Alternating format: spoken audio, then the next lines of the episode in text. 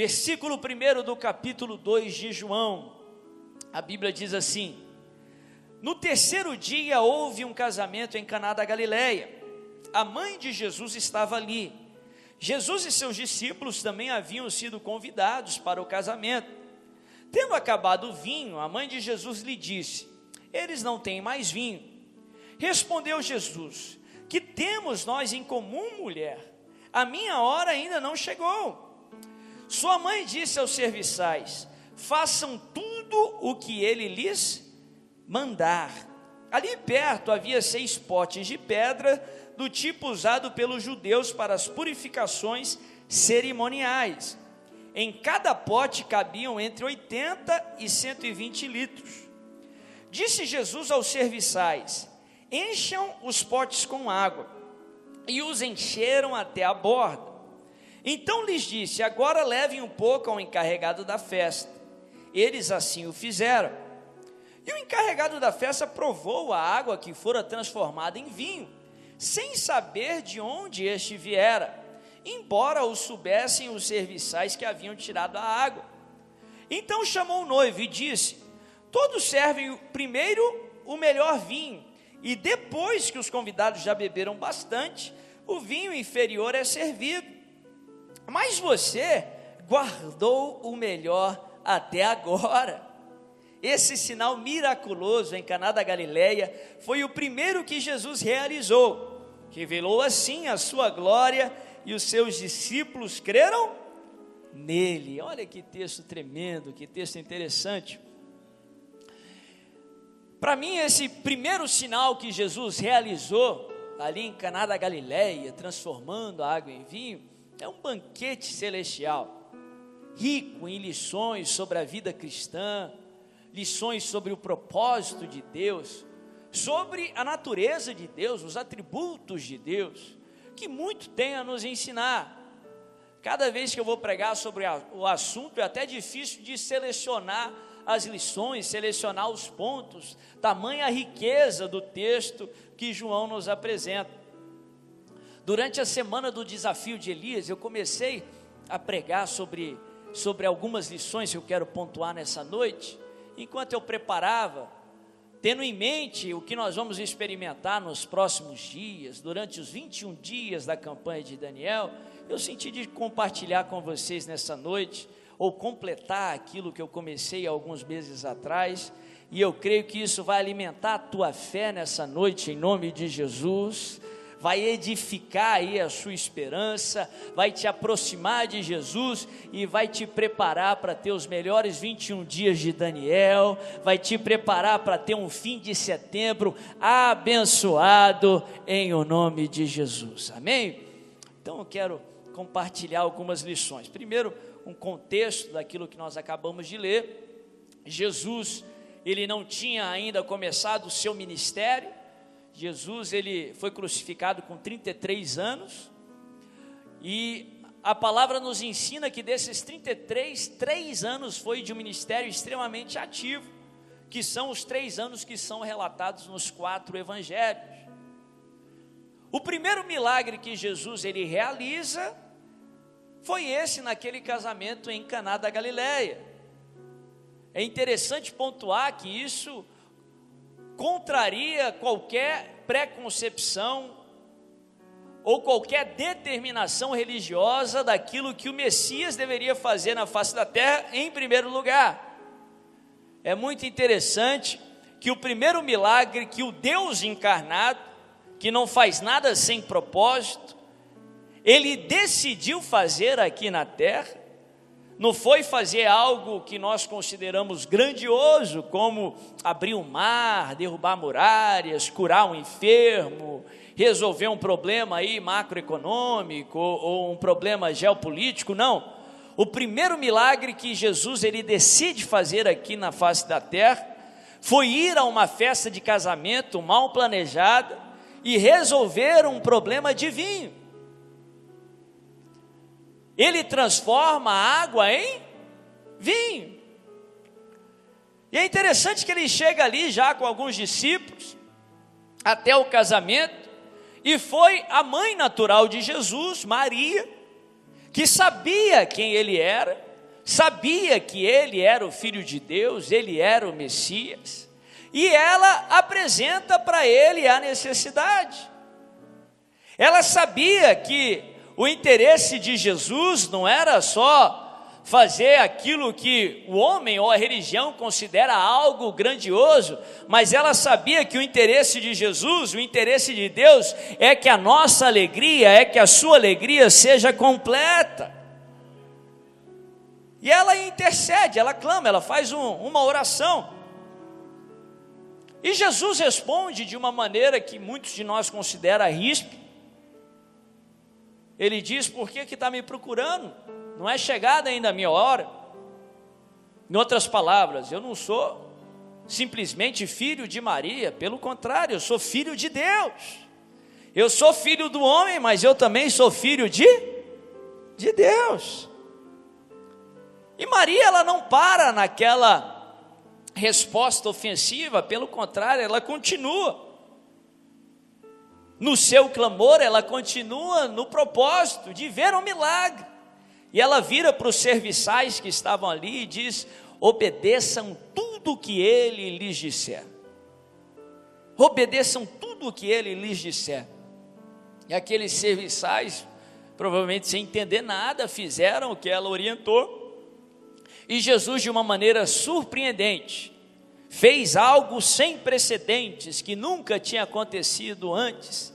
Ele transforma a água em vinho ele vai para um casamento aonde havia se acabado o vinho e ele transforma a água em vinho de uma maneira que até hoje nos surpreende. Talvez você, como aquele casamento, acabou o vinho sobre a sua vida. Talvez acabou o vinho no seu casamento. Vinho representa na palavra de Deus alegria, alegria que vem do Senhor.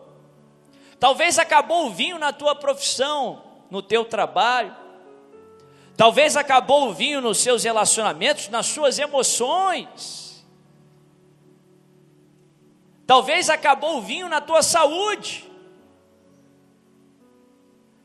Da mesma forma que Jesus veio de uma maneira tão surpreendente naquele casamento, nessa noite, no dia 11 de março, de, ou oh, perdão, 11 de setembro de 2019, Deus vai vir de uma maneira surpreendente e vai restaurar o vinho no teu casamento, Ele vai transformar a água em vinho nos seus negócios, na sua profissão, na sua saúde, nas suas emoções, Ele vai fazer com que o teu vinho seja completo, que a tua alegria seja completa, em o nome de Jesus. Mas eu quero pontuar algumas lições que eu aprendo com esse milagre, com esse sinal que revelou para aquelas pessoas, que revelou para os discípulos que estavam com Jesus até então, que ele de fato era o Messias, o Filho de Deus, enviado pelo Senhor aqui ao mundo. Primeira lição que para mim é evidente aqui no texto, e eu não posso passar essa noite sem compartilhar com você. Número um, em Jesus o segundo vinho é sempre melhor do que o primeiro. Em Jesus, o segundo vinho é sempre melhor do que o primeiro. Quando os serviçais levam ali aqueles jarros, aquelas talhas, aqueles vasos cheios de água, que eles tinham enchido de água, até o serviçal, até o, até o mestre sala, o encarregado da festa, e o encarregado da festa, que já sabia que tinha acabado o vinho, ele vê toda aquela quantidade de vinho mais uma vez, e ele experimenta daquilo tudo. Ele fica impressionado, porque o normal, o convencional, aquilo que o homem esperaria, era que o vinho melhor fosse oferecido em primeiro lugar, e depois que os convidados já não estavam tão sóbrios mais, já tinham bebido bastante, era servido vinho inferior, de segunda linha. E ele fica impressionado, surpreendido. Ele diz: Vocês guardaram o melhor até agora. Porque Jesus entrou na história. E quando Jesus entra na história, aquilo que é convencional muitas vezes não acontece. Quando Jesus entra na história, o ser humano sempre é surpreendido. Quando Jesus entra na história, os limites são quebrados. Quando Jesus entra na história, o milagre acontece. Quando Jesus entra na história, o segundo vinho vai ser sempre melhor do que o primeiro, o segundo estágio sempre melhor do que o primeiro, a glória da segunda casa é sempre maior do que a primeira. O amanhã é sempre melhor do que o ontem, o futuro sempre melhor do que o passado. Em Jesus, o melhor sempre está por vir. Fala para o teu irmão, em Jesus, o melhor sempre está por vir. A Bíblia fala que a vereda, o caminho do justo, é como a luz da aurora, é como o sol no amanhecer, vai brilhando a cada dia mais até ser dia perfeito.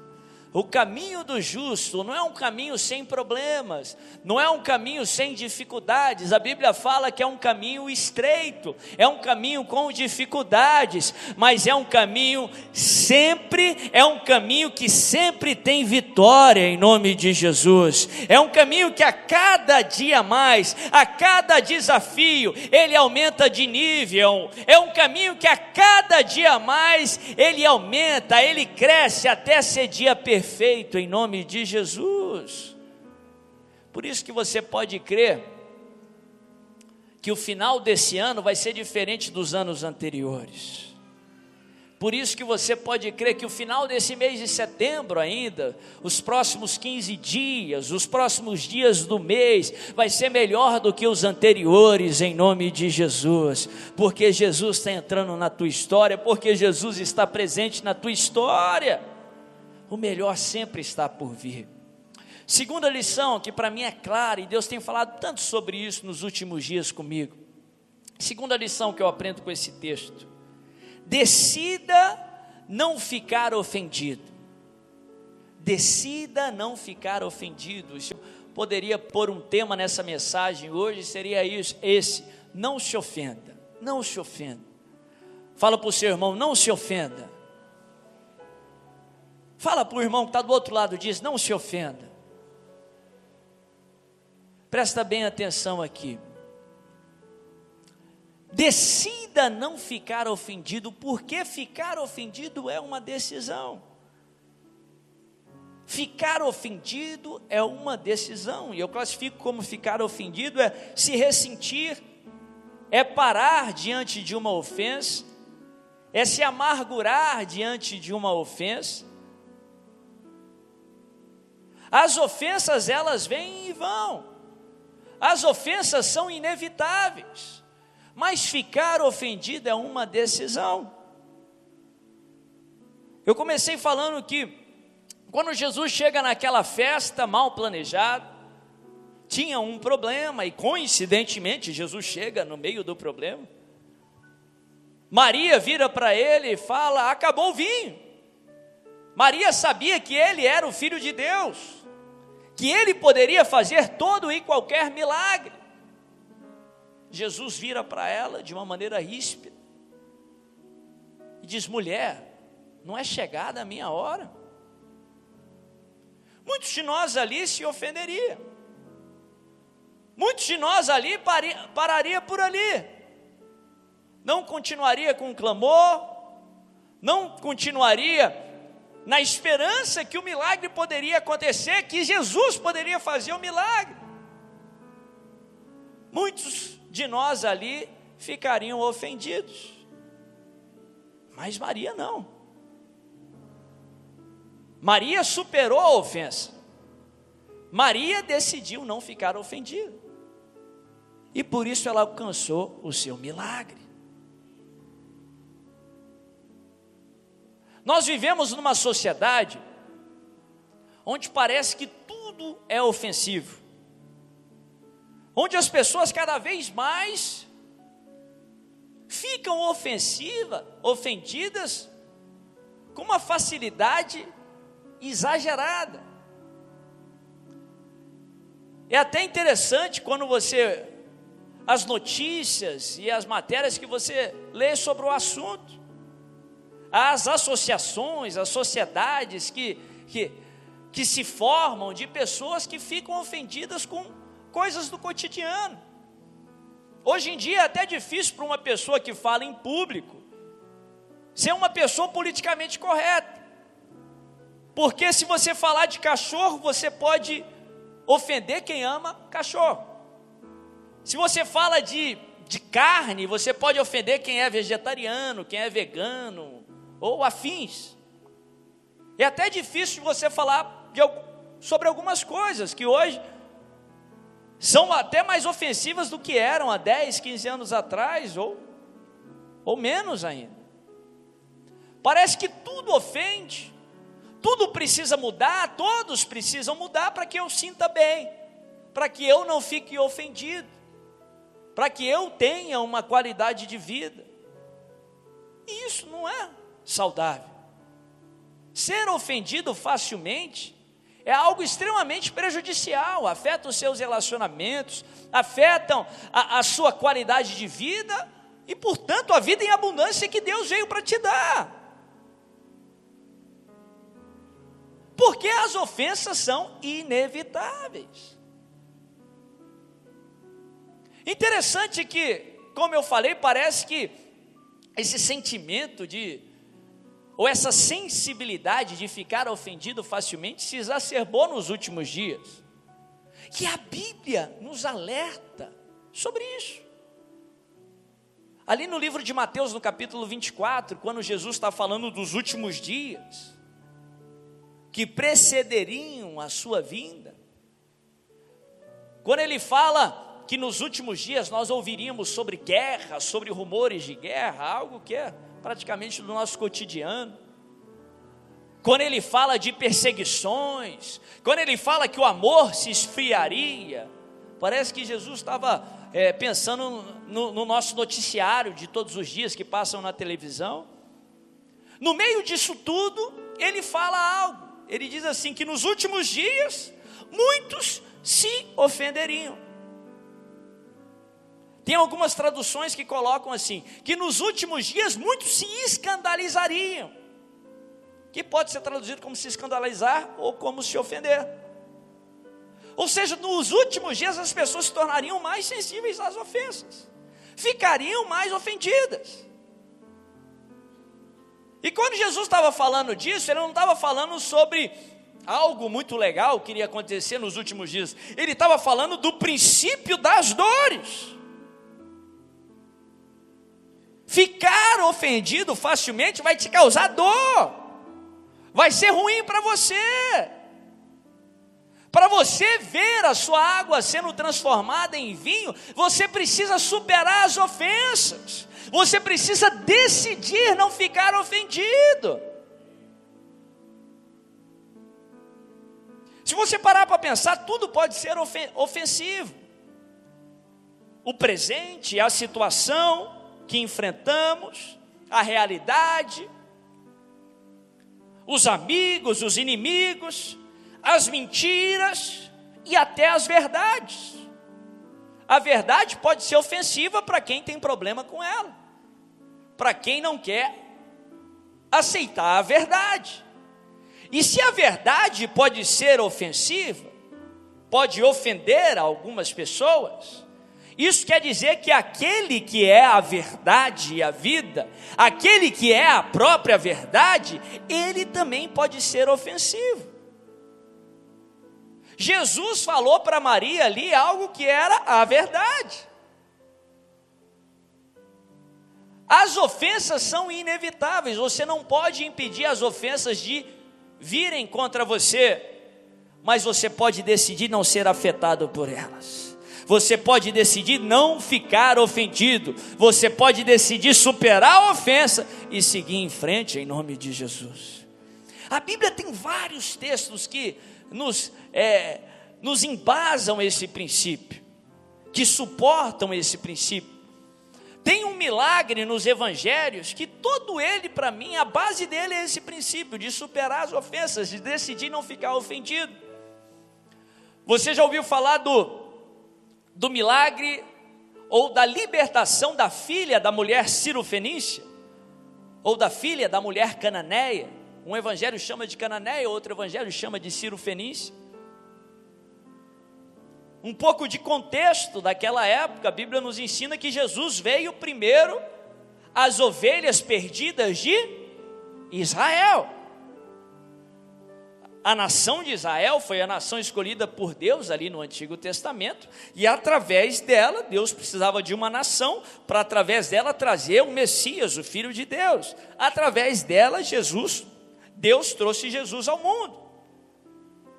E Jesus viria primeiro aos judeus e depois, através do seu sacrifício e ressurreição, aquilo que era restrito a um grupo de pessoas tornou-se acessível a todos nós. Mas até então Jesus ainda não havia morrido, então ele veio primeiro aos judeus.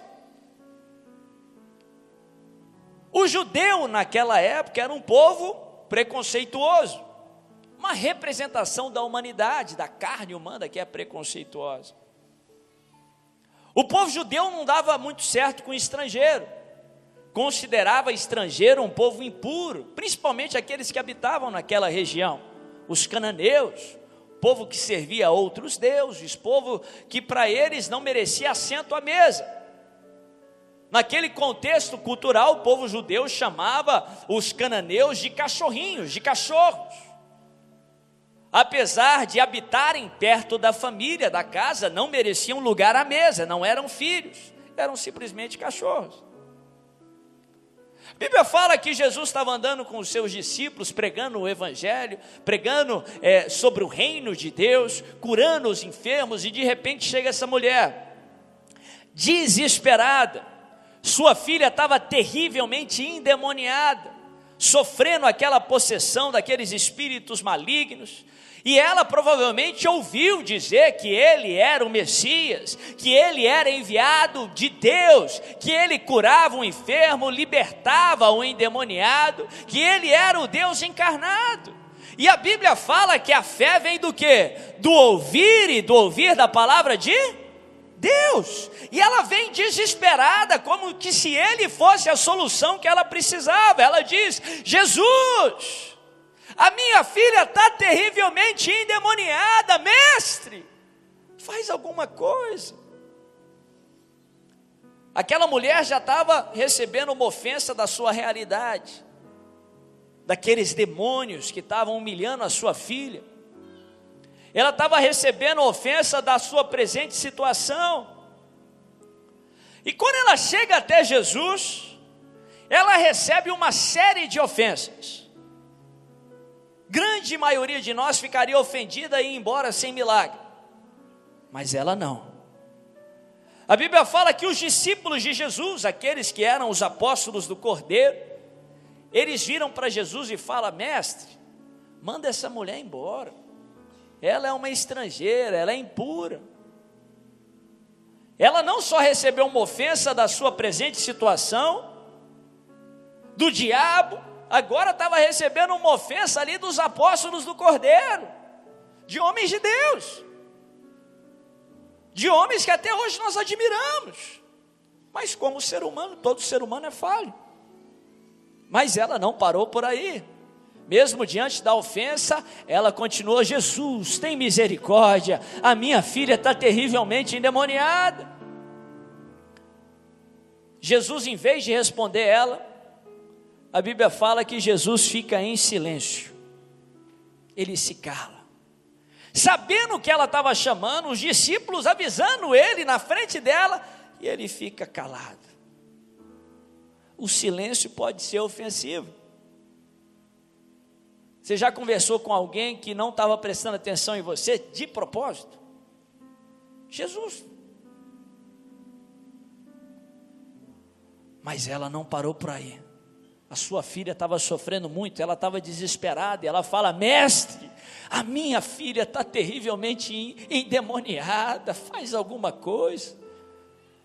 Não bastasse o silêncio, não bastasse tudo aquilo, Jesus vira para ela e diz assim: Não é lícito tirar pão dos filhos e lançá-los aos cachorrinhos. Tem um evangelho que diz assim: É necessário que os filhos comam primeiro até se fartar, Depois o que sobra é lançado aos cachorrinhos. Jesus estava falando ali para a mulher algo forte, algo até no, no contexto de sociedade dos dias de hoje considerado ríspido. Mas ele estava falando a verdade. Os filhos até então, antes do sacrifício de Jesus, eram os filhos de Israel. É através do sacrifício do Cordeiro de Deus que nós fomos adotados com preço de sangue e nos tornaríamos filhos. O que ele estava falando para aquela mulher é que o povo de Israel, de fato, biblicamente tinha precedência diante dos outros povos. Não significa que eram mais importantes, mas tinham precedência para que as promessas das escrituras se cumprissem. Eu cito um exemplo para citar, para representar isso, para explicar um pouco sobre isso.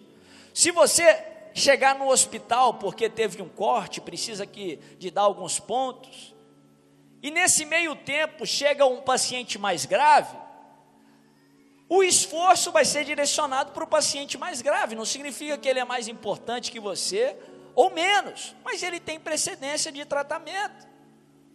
Da mesma forma, o povo judeu tinha. Interessante que se você estudar esse termo que Jesus ele coloca, cachorrinho, muita gente, muitos estudiosos, muitos comentaristas bíblicos fazem como se uma defesa de Jesus, falando que o termo que Jesus usa é um termo mais ameno.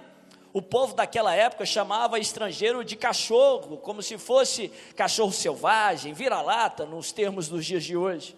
Mas Jesus ele usa uma expressão mais amena, ele chama de cachorrinho de estimação. Mas não muda o fato que Jesus estava chamando ela de cachorro. Era algo ofensivo. Para o contexto da época, algo verdadeiro, mas era ofensivo. Aquela mulher tinha tudo para ficar ofendida tinha tudo para virar as costas. Talvez o desespero, talvez algo que ela ouviu que aumentou a fé dela e fez com que ela ficasse ali até aquele momento.